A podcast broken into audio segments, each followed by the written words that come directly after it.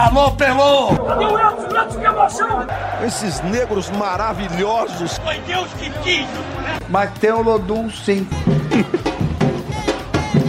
como, é, como, é que não, como é que não tem o Lodum?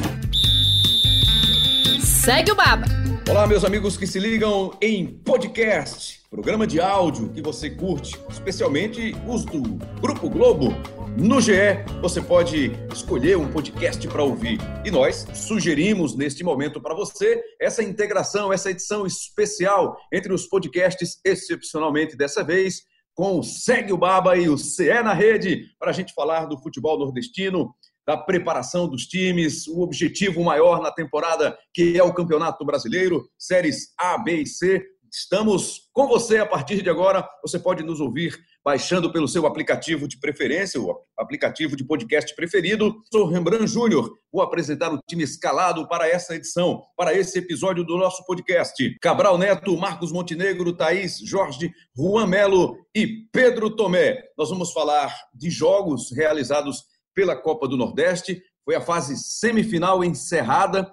E também vamos falar um pouco do futebol de Pernambuco, dos times pernambucanos. Vamos iniciar com Bahia e Confiança, que travaram um duelo por uma vaga na final. Quem levou a melhor? O Bahia. Nós apontamos aqui, lembro rapidamente, que apontamos na edição anterior o Bahia como favorito para esse confronto contra o Confiança. Não deu outra, mas não foi tão fácil como se esperava e o resultado do jogo foi apenas 1 a 0, muito pouco para o que se esperava do Bahia, pela diferença técnica, pela diferença de investimento econômico e pelo futebol que tem sido apresentado nos últimos meses. Não dá nem para falar de últimos meses, porque tivemos uma paralisação enorme né, no futebol brasileiro por causa da pandemia do novo coronavírus. Mas eu vou conversar, começar com você, Juan Melo, as suas impressões, o seu destaque inicial sobre essa vitória do Bahia contra o Confiança apenas de 1 a 0. Eu digo apenas porque o torcedor do Bahia, imagino, esperava um placar mais tranquilo nesse duelo. Tudo bem, Juan Melo?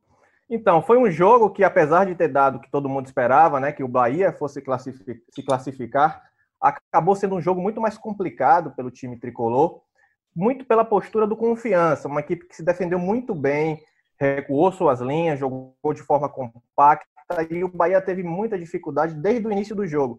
A verdade é que não foi uma partida boa de se ver. Foi um jogo complicado, um jogo de pouca criatividade dos dois lados. Se se defendeu bem o Confiança, por outro lado não atacou, praticamente não chegou com perigo ao gol do Anderson. Então o Bahia teve as principais oportunidades e por isso mereceu avançar. Só que foi um jogo difícil, uma equipe muito lenta, com muitos erros técnicos de passes. O Flávio teve atuação discreta, Fernandão, Cleison nem se fala, o Cleison acabou sendo substituído mais uma vez, é um jogador que não rende no Bahia, é um jogador, inclusive, que o Roger tem que pensar numa solução, já que o Rossi está machucado, porque o Cleison não consegue desenvolver o futebol que todos esperávamos, desde o Corinthians. O Gregory não foi bem, inclusive o Daniel entrou no lugar dele e fez o gol da partida. Então foi uma partida que o Bahia não conseguiu colocar em campo o seu estilo de troca de passes, de, de jogo pelas laterais. É uma equipe que praticamente não chegou com perigo, a não ser o gol. Teve um lance fortuito no primeiro tempo apenas. Então foi uma produtividade muito pequena. Também chamou a atenção a demora do Roger em mudar a equipe. A primeira substituição aconteceu só aos 23 minutos do segundo tempo.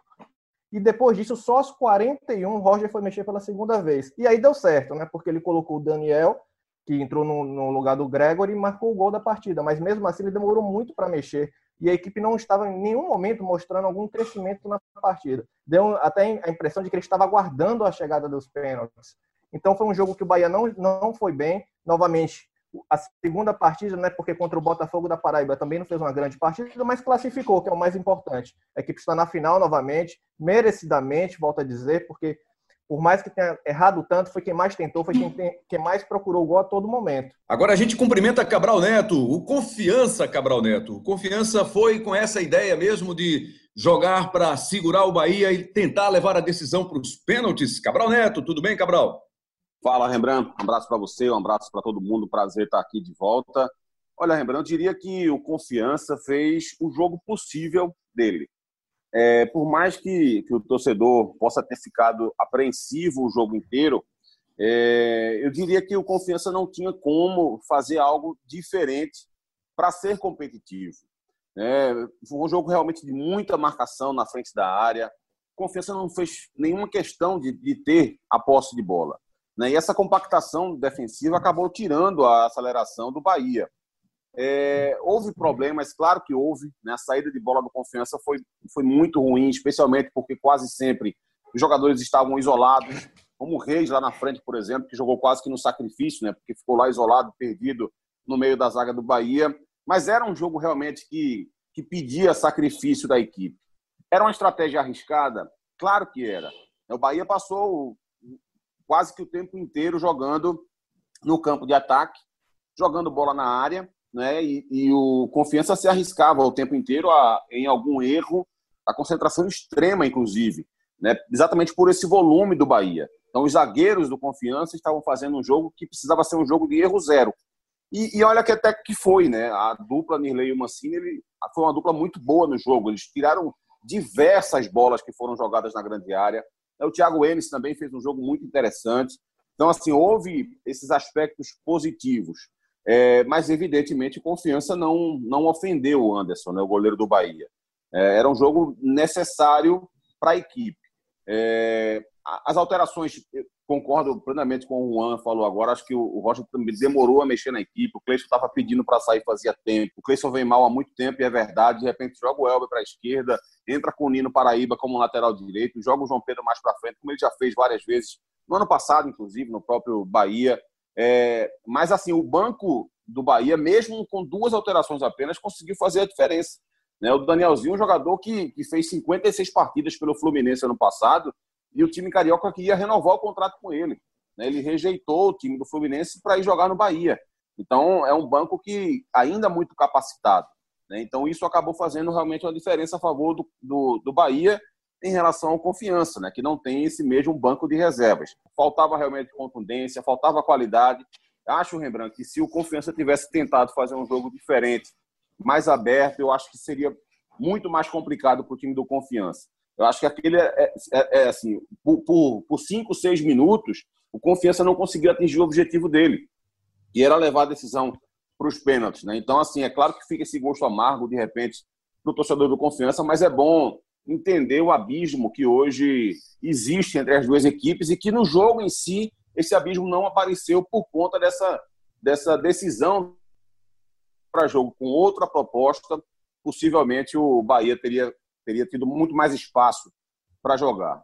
Daqui a pouquinho eu vou ouvir também Marcos Montenegro e a Thaís sobre esse jogo do Bahia contra o Confiança, já que o Bahia vai ser adversário do Ceará na final. Então é importante a gente ouvir também os nossos amigos do Ceará. Antes, eu queria saber com você, Pedro Tomé, qual foi a avaliação feita pelo, pelo Roger, o técnico do Bahia? Como é que ele explicou essa vitória magra, esse, essa pouca inspiração que o Bahia teve diante do Confiança? Olá, Rembrandt. Olá a todos os nossos amigos do Nordeste. Uma honra estar aqui com vocês de novo. O Roger que teceu elogios inúmeros ao time do Confiança na coletiva, de que nos 10 anos de carreira ele não viu um time se defender tão bem como Confiança defendeu. Eu acho que Roger, com essa fala, obviamente, ele quer valorizar a classificação e o time do Confiança, que de fato fez um jogo muito bem, a defesa muito bem compactada, pouquíssimo espaço entre as linhas, mas ele tirou um pouco do foco a dificuldade que o Bahia teve. É uma dificuldade que o Bahia tem desde o ano passado, uma dificuldade que ele tenta ultrapassar, mas não conseguiu ainda, que é quando o Bahia precisa propor muito o jogo e acha um time um pouco mais encaixado, Bahia tem muita dificuldade de chegar ao gol. A gente teve duas chances ontem mais claras, assim, de um jeito que o Bahia quer jogar mesmo, que é no primeiro tempo com o Fernandão, a jogada que Elber consegue espaço entre as linhas, jogada de contra-ataque, do jeito que o Bahia gosta de jogar também, tomou uma bola Flávio no meio campo, dá Rodriguinho, com um passe só Rodriguinho já deixa a Elber na frente, e a Elber ganha na, na corrida, mas acaba chutando para fora. Só teve esses dois momentos que o Bahia conseguiu jogar de fato como o Roger quer implementar, que é um time com posse de bola, mas com velocidade, acelerando o jogo com passe, não necessariamente girando de um lado para o outro. Ficou muito claro que o Bahia vai ter dificuldade no Campeonato Brasileiro para encarar times que se, que se defendam um pouquinho mais. Se o Confiança tem a qualidade para marcar, na Série A você vai ter os times com qualidade para marcar, também com linhas compactas, mas também com muita facilidade, com um pouco menos de dificuldade do que o Confiança teve para criar o jogo. Então, isso vai ser um cenário que o Bahia precisa trabalhar e precisa enxergar melhor. O Roger percebeu isso. Percebi tanto o Juan como o Cabral falaram da, da dificuldade que o Bahia teve na, na demora que Roger teve para poder fazer as substituições. Ele, Roger explicou que ele estava de ele confessou que ele estava de fato pensando na disputa de pênalti e não mudar alguns jogadores, tipo o Fernandão, o Rodriguinho, que estavam de fato muito abaixo, pensando na disputa de pênalti. Em algum momento ele falou: meu time não vai fazer gol, porque ele viu que algumas dessas peças estavam com dificuldade para poder criar. Ou ele não confiou no elenco. Quando ele olhou para o banco e viu que não tinha tanta, tanta possibilidade. Ele tinha perdido o Marco Antônio no, minutos antes do jogo, que fez o teste e testou positivo para o coronavírus. É um jogador que ele está querendo utilizar, inclusive, como reserva do Rodriguinho. Ele perdeu, também seria uma possibilidade de jogar do lado, porque Marco Antônio, originalmente, é um jogador de lado de campo. Poderia ser o substituto do Cleison, que ele demorou, que ele foi o primeiro a mudar. Então, tem, uma, tem algumas questões, tá? Que tá, tá sem Gilberto e sem Rossi, que são titulares. Então, ele teria tanto o Fernandão como o Cleison do banco, como alternativas para mudar o jogo. Então, o Bahia ontem conseguiu, conseguiu jogar muito pouco do jeito que ele quer. Teve muita dificuldade para encarar o Confiança, que de fato é um time muito bem organizado, que marca muito bem. Mas a gente sabe que ao longo da temporada o Bahia vai, vai ver pela frente times muito mais fortes do que o Confiança. E essa dificuldade pode ser aumentada, porque pela qualidade técnica dos próximos adversários, o Bahia pode ter um cenário complicado. Apesar disso, importante a vitória do Bahia, obviamente chegou à final, como a gente tinha falado da outra vez, tem grande chance de ganhar do, do Ceará em dois jogos. Então, você tem uma, uma, um cenário um pouco mais favorável com relação a isso.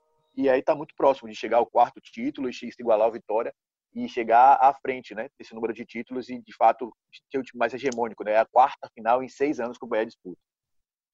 É por essa diferença de fórmula de repente, Marcos Montenegro, o Ceará não possa repetir a estratégia do Confiança, estratégia que foi adotada pelo Confiança e que quase funcionou para levar a decisão com o Bahia para os pênaltis. O gol só saiu aos 42 minutos do segundo tempo. Imagino que a estratégia que o Guto vai montar para o Ceará contra o Bahia nessa final seja diferente, porque deu para enxergar algumas deficiências no time do Bahia, né, Marcos?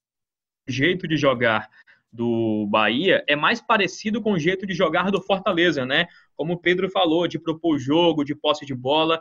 E o Ceará deu certo nessa retomada do futebol, sob o comando do Guto, né? Que estreou justamente nessa retomada, já que chegou na pandemia. O Ceará que deu certo com o Guto foi esse Ceará de marcação, de físico mesmo, de anular o adversário, de entregar a bola para o adversário para jogar no erro dele. Então, tenho lá minhas dúvidas se ele vai mudar completamente essa estratégia, se não vai continuar tentando é, entregar a bola para o adversário e encaixar um contra-ataque ali, fazer um gol de bola parada, como fez com o Klaus contra o Fortaleza. Então, eu tenho lá minhas dúvidas sobre essa estratégia que o Guto vai adotar.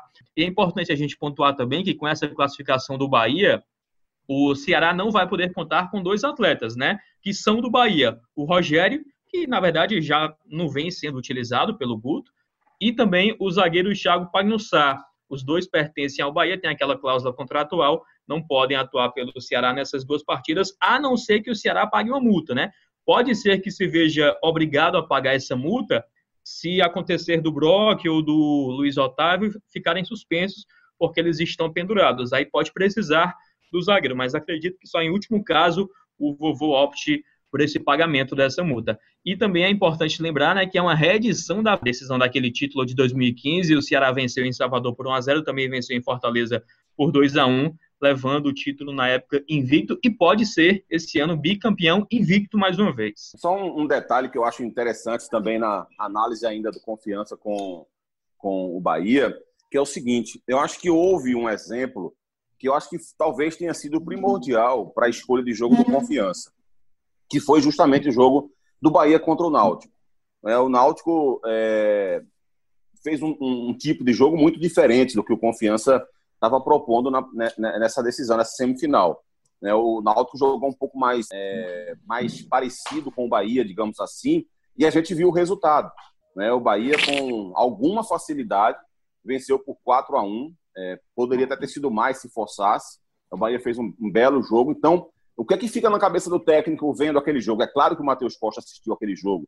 É claro que a comissão técnica assistiu aquele jogo, além de conhecer o Bahia, é, sem necessariamente ter que ver aquela partida, mas é lógico que eles viram aquele jogo e é, perceberam que se o Confiança tivesse uma estratégia parecida, ficaria muito próximo de, de repente, é, tomar uma goleada daquela. Né? O Confiança está voltando para a Série B agora, tem muito menos investimento. estava enfrentando uma equipe muito perigosa. Talvez loucura do Confiança tentar jogar de igual para igual ou mais aberto com o Bahia, porque poderia ter sofrido, como o Náutico sofreu também. Por isso que eu acho que é, acabou sendo mais interessante para o Confiança tentar fazer aquele tipo de jogo, porque todo time no Brasil está tendo essa dificuldade.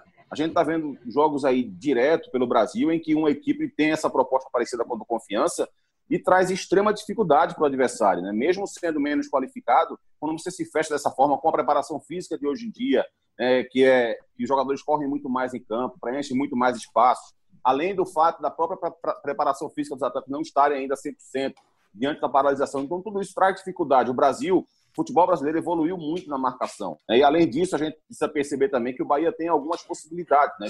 Tem Gilberto para voltar, tem Rossi para voltar, tem o Marco Antônio que não pôde jogar ontem, então tem algumas possibilidades. É, mas é, é, fica evidente, no, ficou evidente no jogo de ontem essas deficiências que a gente falou aqui agora há pouco. Já eu falei, o Juan falou, o Pedro falou. É claro que o Bahia tem tido essa dificuldade, é claro que o Rocha precisa tentar trazer, trazer evolução para o time, porque ele vai encontrar o que ele encontrou contra o Confiança em outros momentos. E ele precisa encontrar solução para isso, não só ele, mas vários treinadores. Então, não acho que seja preocupante, digamos assim, né, para o Bahia. É, essa dificuldade que ele encontrou no jogo contra o Confiança, várias equipes estão enfrentando. Essa gangorra traz alguma apreensão, mas ainda assim, eu acho que o fator determinante para a dificuldade do Bahia contra o Confiança foi a proposta do Confiança e não as deficiências do Bahia. Eu acho que eu pesaria mais a favor da estratégia de jogo do Confiança do que propriamente as deficiências que o Bahia tem, claro, e precisa corrigir. É, e pelo, pelo cenário que foi apresentado pelo time do Confiança, eu queria ouvir também a Thaís Jorge sobre isso, porque o Confiança enfrentou um time com uma diferença técnica e econômica grande, como já citamos agora há pouco. Mas para o torcedor do Confiança, Thaís, você imagina que ficou uma esperança de que na Série B, enfrentando times com diferenças menores em relação a ele, de questão técnica, de questão econômica, investimentos, de reforços. O time do Confiança pode apresentar outras formas de jogo, pode encarar de maneira diferente, como foi o jogo contra o Bahia, pode ser uma coisa diferente para a Série B, dando uma esperança para o torcedor do proletariado fazer uma boa Série B, Thaís? Tudo bom, pessoal? Olha, eu acredito que sim. O momento que eu saí de frente da TV foi quando o Bahia fez o gol. Então assisti tudo, só perdi o gol. Mas eu achei que foi um time deu, bem... Deu azar, deu azar pro, pro Confiança, então, hein, Thaís? Foi, é verdade. Dei sorte pro Bahia, né? A torcida do Bahia tá pedindo para você não assistir a decisão, então, viu, Thaís? Olha, é impossível que eu vou trabalhar. É, então, claro, claro. Eu acho que pela lógica vai dar título do Ceará, né? Se for assim. Eu achei que foi, que foi um jogo que, que o conseguiu atuar bem, conseguiu segurar o Bahia. Estava até olhando nas redes e as pessoas estavam falando justamente isso.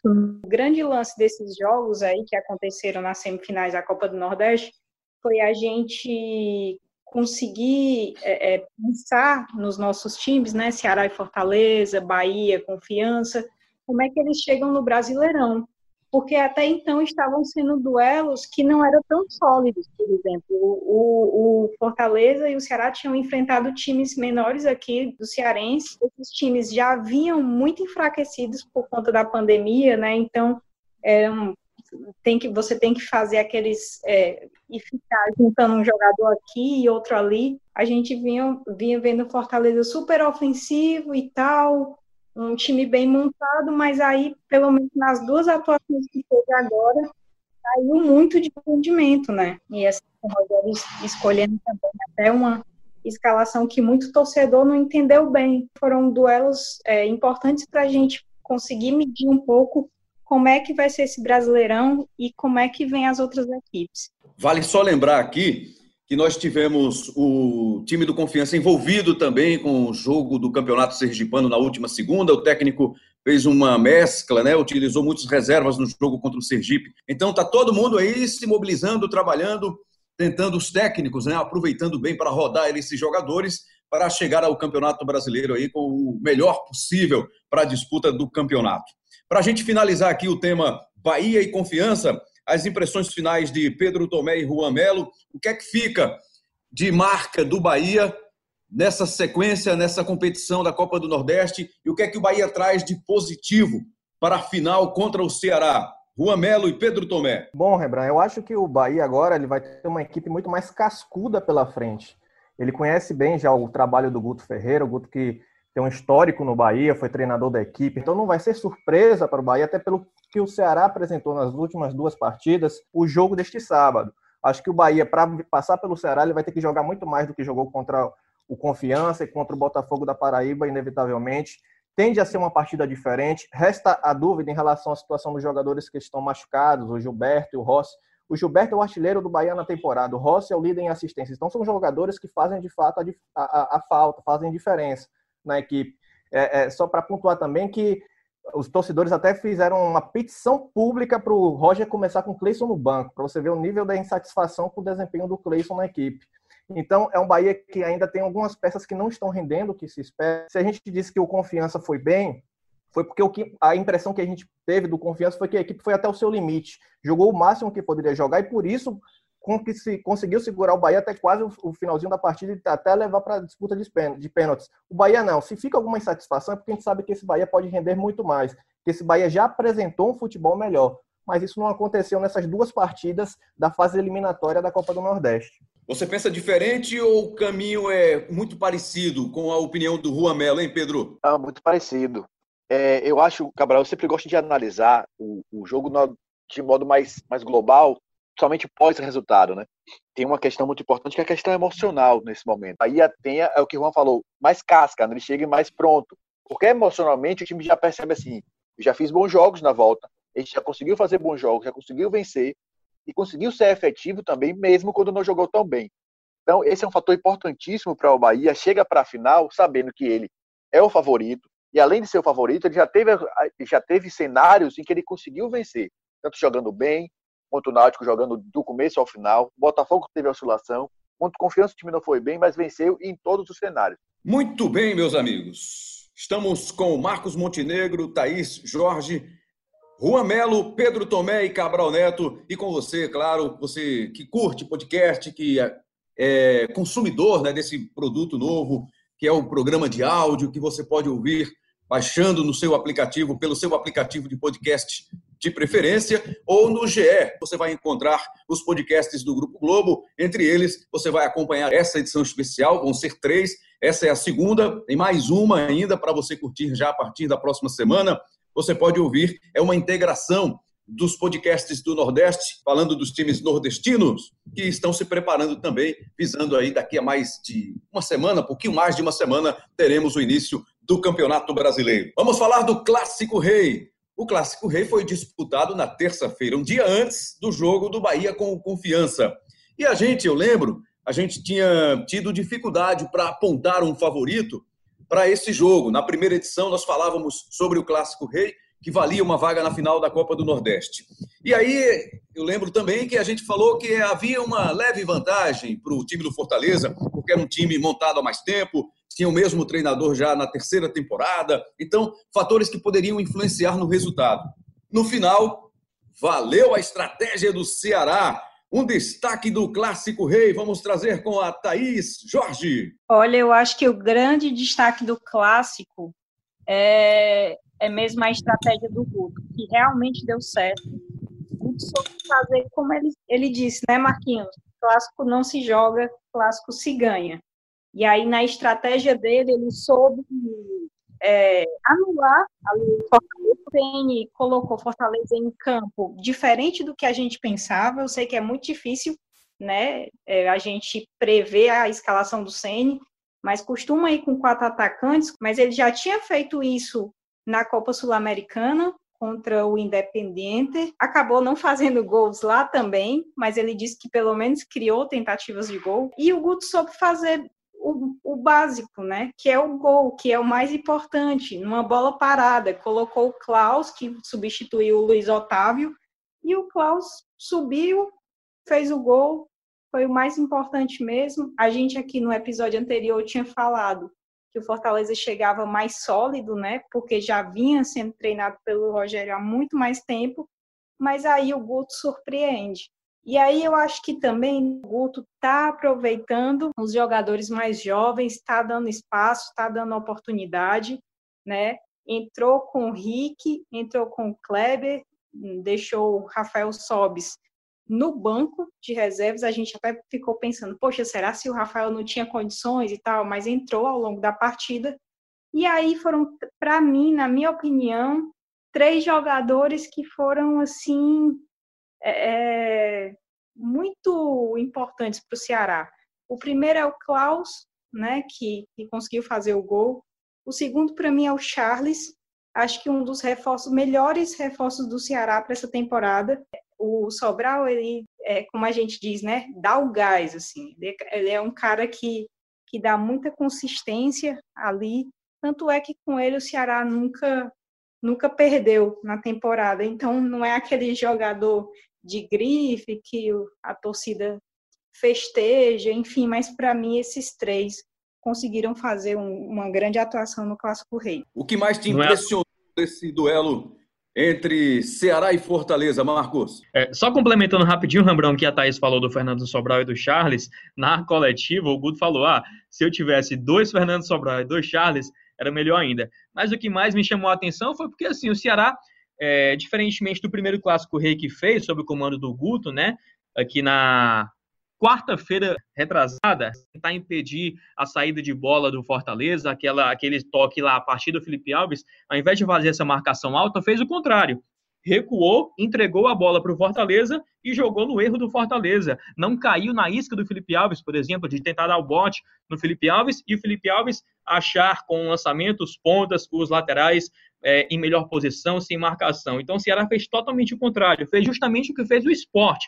Ficou muito nítido, muito claro que o Guto estudou muito o Fortaleza a partir do jogo contra o esporte, né? Em que o esporte fez uma excelente partida, apesar da eliminação. Então, para a proposta do Ceará tática, foi um jogo perfeito do Guto Ferreira, o melhor jogo do Ceará sob o comando do Guto, pelo menos na minha opinião. Você via a marcação por setor. Ali na marcação por setor, o adversário tinha muito menos jogadores do que o Ceará. O Ceará tinha muito mais atletas que o Fortaleza naquela marcação por setor, anulando o Oswaldo, dando a bola para o Bruno Melo ir para a ponta, que é muito menos incisivo do que o Oswaldo. E aí o Samuel Xavier dá o bote no Bruno Melo. Então foi um jogo muito estudado, um, um, duelo de estratégias muito interessante em que o Guto sobressaiu-se muito melhor, né? E a gente falava no podcast anterior que o Guto buscava aquele equilíbrio de um time técnico com um time físico. Só que esse equilíbrio estava pendendo mais para um time lento que não dava resultado, que não fazia, que não se encaixava em campo.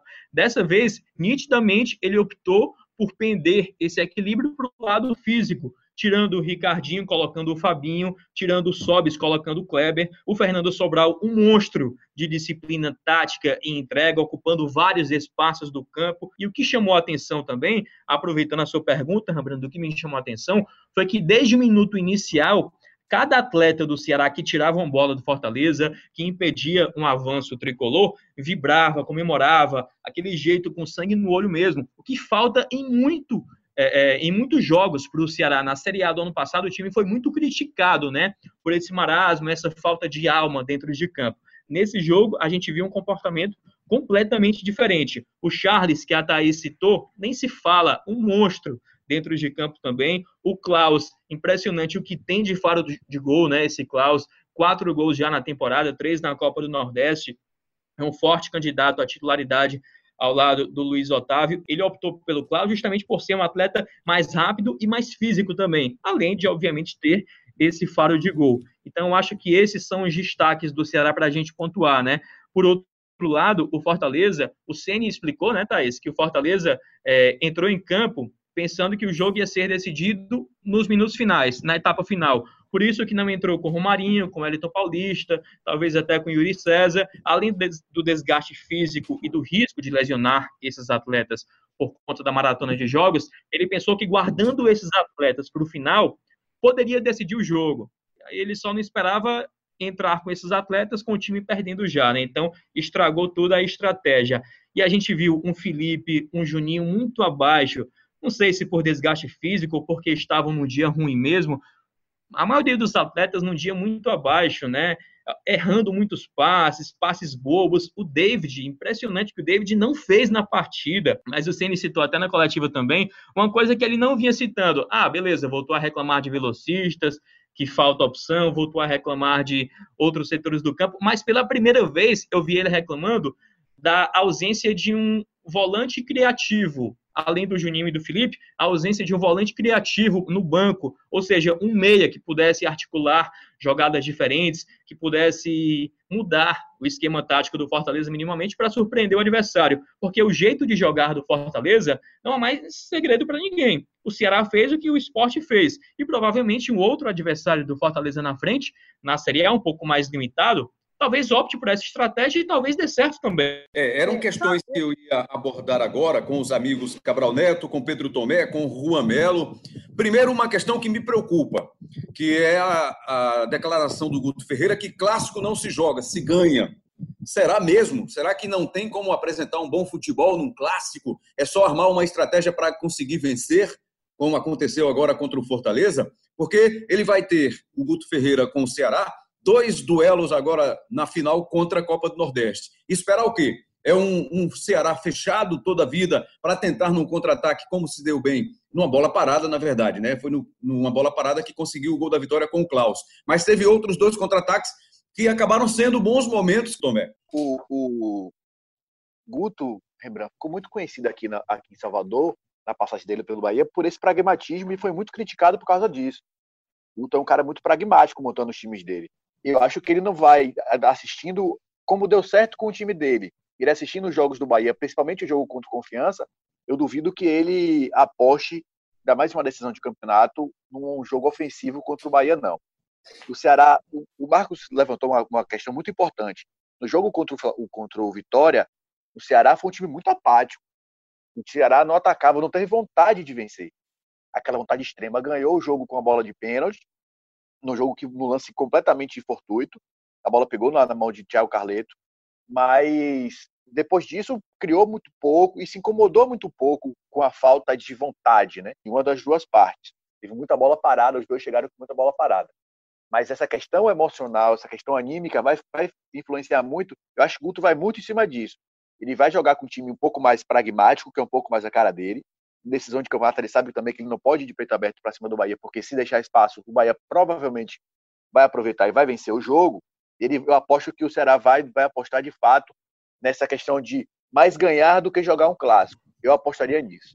Cabral Neto, e será que a fórmula de jogo, a forma de jogo do, do Fortaleza se esgotou? Será que é o momento mesmo de se reinventar, como sugeriu o Marcos Montenegro, Cabral Neto? Ou é manter, insistir e, de repente, trocar algumas peças no time do Fortaleza? Não, lembrando, não acho que seja necessário o Rogério Senna mudar as suas, suas ideias, mudar o conceito de jogar do, do Fortaleza, não. É, eu acho que enfrentar o, o Fortaleza é uma, uma decisão. É, existem várias opções.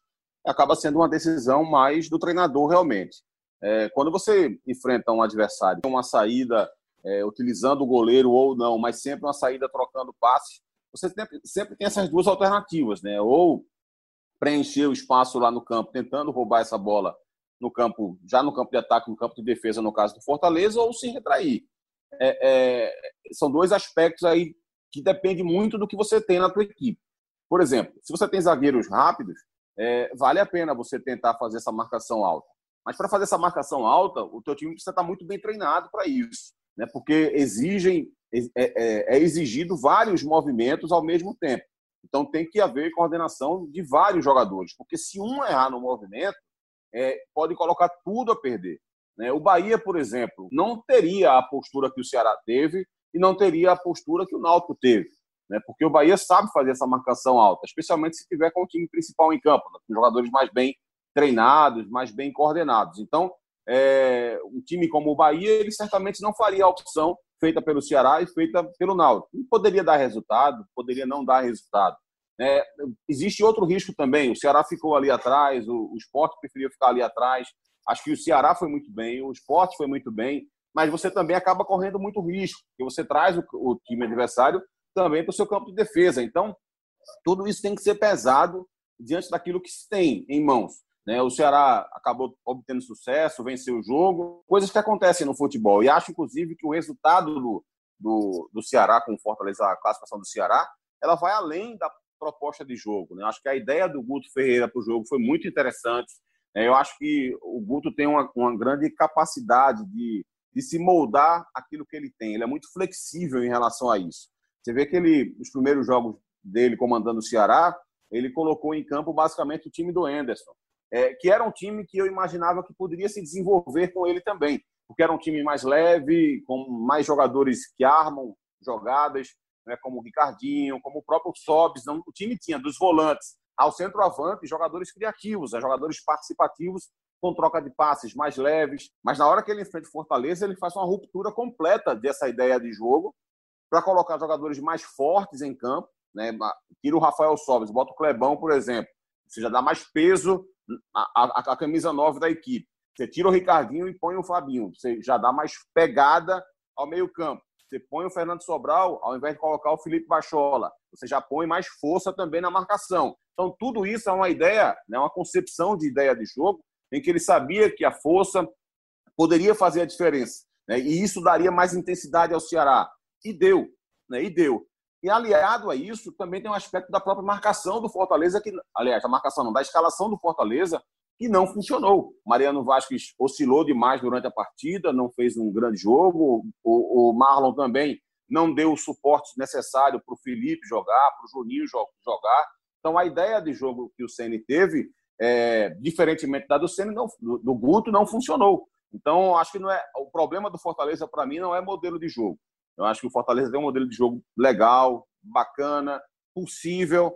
É, acho também, como o Ceni falou, que é, claro que, se, se, se for possível, é, seria interessante que o Fortaleza conseguisse contratar. Né? O David está tá deixando a desejar é, desde quando chegou, então seria interessante ter um outro homem de lado de campo, mas não acho que seja desgaste é, ou momento de mudar a ideia, o conceito, o modelo de jogo do Fortaleza, não. Eu acho que ele tem que apenas tentar melhorar, é, aprimorar ainda mais aquilo que ele faz bem feito. Só dando continuidade a essa discussão que o Cabral é, levantou sobre mudar ou não, eu acho que vai muito do adversário, né? Claro, mas assim, é, se o Ceni quer tanto manter esse padrão de jogo, esse jeito de jogar, ele tem que ter peças para isso. E se ele reclama tanto que não tem peças para manter esse jeito de jogar, ele tem que mudar para conseguir jogar bem de outro jeito, né? Então é nisso que eu, que eu acredito. E se não desse certo esse modelo de jogo, o Ceni já tinha abandonado há muito tempo. Ano passado fez a Série A que fez porque jogava. E quanto ao Ceará, eu tenho muitas dúvidas se esse não vai ser o jeito de jogar do Ceará na Série A, porque vai enfrentar adversários muito qualificados, tecnicamente falando, então vai ter que adotar mais ou menos essa postura para ter um contra-ataque ou outro, bola parada, para conseguir vencer é, times do, do nível mais alto, né? Então, Juan, que estratégias podem fazer a diferença nessa final entre Bahia e Ceará, pelo que se viu até aqui, o desempenho das duas equipes? O que é que você imagina aí? Que estratégias podem levar vantagem nessas partidas decisivas da Copa do Nordeste, Juan? Pois é, eu acho que se o Bahia mantiver essa falta de criatividade, ele vai ter muita dificuldade de enfrentar um Ceará com as linhas recuadas. Não acho de fato que o Guto vai, vai mudar a maneira de jogar. O Guto joga dessa forma há muito tempo. Com o Bahia aqui, ele tinha uma, uma, equipe reativa, de fato, quando jogava principalmente com equipes com melhor poder ofensivo, equipes melhores, melhores é, é, desenvolvidas. Eu acho que o Bahia pode explorar, na verdade, as jogadas de linha de fundo, pode tentar voltar a jogar com aquela posse de bola. A jogada aérea do Ceará foi muito forte durante, durante toda a partida, pode ser uma arma para essa final. Lembrar que o, o, o Kleber, o Kleber se, se for mantido na equipe titular, é um jogador muito alto, jogador que leva vantagem nessa disputa por cima. Então o Bahia pode ter dificuldade nesse sentido. E para vencer, para superar o Ceará, o Bahia vai ter que ser muito mais veloz. É uma equipe que foi muito lenta nas últimas partidas, mas vai ter que ser rápido, vai ter que explorar e contar com uma noite inspirada de jogadores chaves, né? O, o Elber é, tem sido a principal válvula de escape do Bahia nesses momentos de dificuldade. Se ele conseguir jogar bem, vai, vai criar dificuldade para o Ceará, porque tem um drible curto, é um jogador que tem mostrado muito poder de criação também e tem feito gol. Bem, se o Rodriguinho voltar a jogar bem, como todos nós sabemos que ele tem, que ele tem potencial, pode levar muita dificuldade para o Ceará. Se o Bahia não conseguir fazer essas peças jogarem, vai ter dificuldade novamente, vai sofrer e aí, com uma equipe muito mais cascuda, treinada pelo Guto Ferreira, que vai fazendo um bom início de trabalho pelo Ceará, pode ter dificuldade e não, e não é, ficar com o título. É a última semana praticamente de preparação aí para os times nordestinos que se pensam, né? Que já pensam, que se preparam, que já vislumbram o Campeonato Brasileiro que começa no próximo fim de semana. Um resumo aqui para Cabral Neto fazer sobre o futebol pernambucano. Tem, temos o Campeonato Pernambucano rolando também, Cabral Neto. Na semifinal disputada entre Santa e Náutico, o Santa passou na decisão pelos pênaltis. Enquanto que o esporte, de forma inédita, está participando do quadrangular para evitar o rebaixamento e estreou com uma vitória magra por 1 a 0 contra o time de Vitória de Santo Antão. Resumidamente, Esporte, Náutico e Santa Cruz nessa reta final de preparação para o Campeonato Brasileiro, Cabral. É, Rembrandt, o, o, o esporte deixou uma, uma bela impressão, eu diria, do jogo contra o Fortaleza. Mas é, na volta para o estadual, né, nesse jogo que antes do Vitória, pelo quadrangular do rebaixamento, e acabou voltando a, a colocar uma grande interrogação nessa equipe do esporte aí, né? Pelo menos a vitória aconteceu, dá um pouco mais de tranquilidade é, para que o time possa, pelo menos, evitar essa maior vergonha da história do clube, né, da, da centenária história do clube aí, de jogar uma Série A2 do Campeonato Estadual. Seria o fim da picada. Né? Mas a vitória eu acho que deixa o esporte numa condição mais tranquila, pelo menos isso. É, é um absurdo que a gente esteja valorizando mais o resultado do que o desempenho do esporte no quadrangular do rebaixamento, mas é o que tem para hoje, digamos assim. Em relação à, à decisão lá em cima, é, acho que o Náutico fez um jogo muito interessante, disparado o melhor jogo do Náutico né, na volta da paralisação que houve.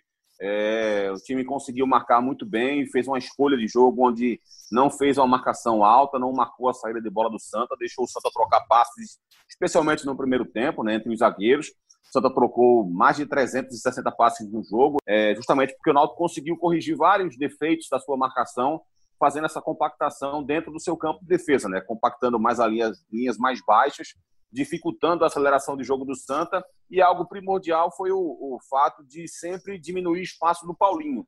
Né? O camisa 8 do Santa é o grande construtor de jogadas, é o grande distribuidor de jogadas da equipe do Santa e não teve sossego, né? Sofreu seis faltas, foi quem mais sofreu faltas no clássico e ao mesmo tempo era perseguido o tempo inteiro. Onde ele estivesse, onde ele estivesse tinha alguém é, muito próximo dele, na sombra dele, para não deixar ele jogar. E, e, essa falta de distribuição de jogo acabou isolando o Pipico lá na frente, acabou fazendo com que o Didira participasse menos do jogo também, e conseguia interromper a projeção do Náutico, e aí pegava o Náutico um pouco mais aberto. Né? Foi assim, um erro de saída de jogo do goleiro Jefferson, que o Didira conseguiu acertar a trave. Foi basicamente assim também no lance de uma, uma bola mais esticada que houve o, o pênalti no chute de fora da área, porque o Santa não conseguia entrar, então o Jeremias chutou de fora da área, que saiu o lance do pênalti, e o Jefferson acabou pegando no tempo normal. Então, as melhores chances do Santa Cruz não foram de envolvimento da marcação do Náutico, mas sim nesse tipo de lance. Enquanto que o Náutico conseguiu, além de fazer essa boa marcação, ainda criar algumas boas chegadas. Né? O, o, Jorge Henrique teve duas boas cabeçadas no jogo, é, o Thiago teve uma bela cobrança de falta, que o Michael Cleito fez uma boa defesa. Então, o jogo foi bem movimentado. Foram 13 finalizações para cada um. Acho que o Náutico conseguiu, uma, com a sua estratégia, igualar o jogo, mas nenhum time do Pernambucano merecia mais estar na decisão do que o Santa. Né? O time está invicto, se conquistar o título invicto, vai ser o segundo da história do clube. O primeiro foi em 32. O Santa merecia, de fato, estar na decisão e conseguir essa classificação nos pênaltis. Reta final do nosso podcast especial, esse podcast integrado do Nordeste, com Segue o Baba da Bahia, com o CE na rede do Ceará e participações nossas aqui de Pernambuco também, comigo, com o Cabral Neto. Os próximos passos para o Ceará, visando a decisão do, da Copa do Nordeste. Marcos Montenegro e Thaís Jorge, quais os próximos passos do Vozão? Eu queria só voltar, o, o para mim, assim, o Ceará ele vai só tem um desfalque, né, que é o zagueiro Thiago, por já ter atuado no Bahia. Então, o que eu vejo assim da do Ceará é um time que tá que é muito bom defensivamente, que tem muita qualidade mas me preocupa ainda um pouco, principalmente nessa final e começo do Brasileirão, são as peças ofensivas, sabe? A gente até realmente fica comentando aqui que Ceará montou é, o elenco, o maior elenco de toda a história para 2020, assim, o elenco mais caro, o elenco mais vigoroso, enfim. Mas chegou na final da, da Copa do Nordeste, né? Sem o Rogério, sem o Rodrigão, Juninho Quixadá também não viajou. Então, o Felipe Silva teve uma lesão, tá, tá fora também da final.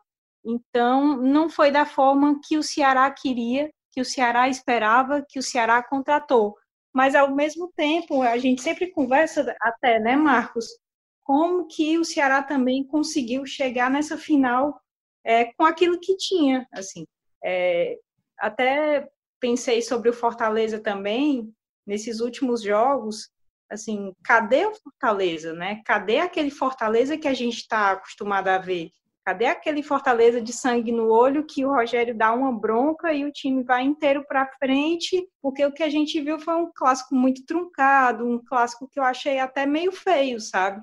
E aí eu fico pensando, será se o Fortaleza vai entrar no Brasileirão desse jeito, né?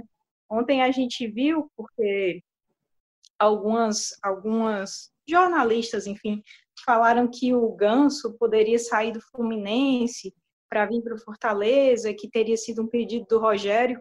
E ontem o Fluminense lançou uma nota, né, dizendo que o Ganso não vai sair, que vai ficar lá para o Brasileirão, enfim. De fato, o maior desafio do Ceará agora vai ser ajeitar esse terceiro terço do campo, né, o lado criativo do time, é, porque tudo bem, fez uma partida defensivamente muito boa contra o Fortaleza, mas tem que fazer gol, tem que ganhar. Não é à toa que na temporada passada, esse, esse problema já é antigo do Ceará, com outros treinadores, né?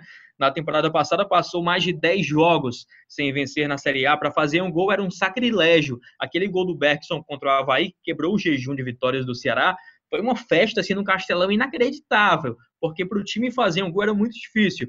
Isso está se repetindo, está voltando a se repetir, mas por conta da opção do jeito de jogar do Ceará. Então, o grande desafio do Guto é, de fato, é, arrumar esse terceiro terço do campo. Isso passa muito pela recuperação de atletas que estão no banco. Leandro Carvalho, Wesley, é, é inadmissível é, como esses atletas entram em campo com, com uma discrepância enorme com relação aos outros atletas, de vontade, de entrega. O Leandro entrou pilhado até demais nesse jogo contra o Fortaleza, mas era clássico, ele sempre se comporta assim clássico. Agora, com relação aos outros jogos, eles têm que ter uma motivação a mais também para brigar por essa titularidade, porque a sensação que a gente tem é que o pessoal que está em má fase no banco, quando entra, parece que não faz muita questão de estar entre os 11 não. Então isso é o desafio para o Gusto, na minha opinião. O Ceará, só completando assim, essa, claro. esse lance do, dos atacantes do Ceará, o Ceará que dependia, ficava dependendo do Thiago Galhardo, né, para fazer gol, assim, que não era um, um atacante de ofício, né.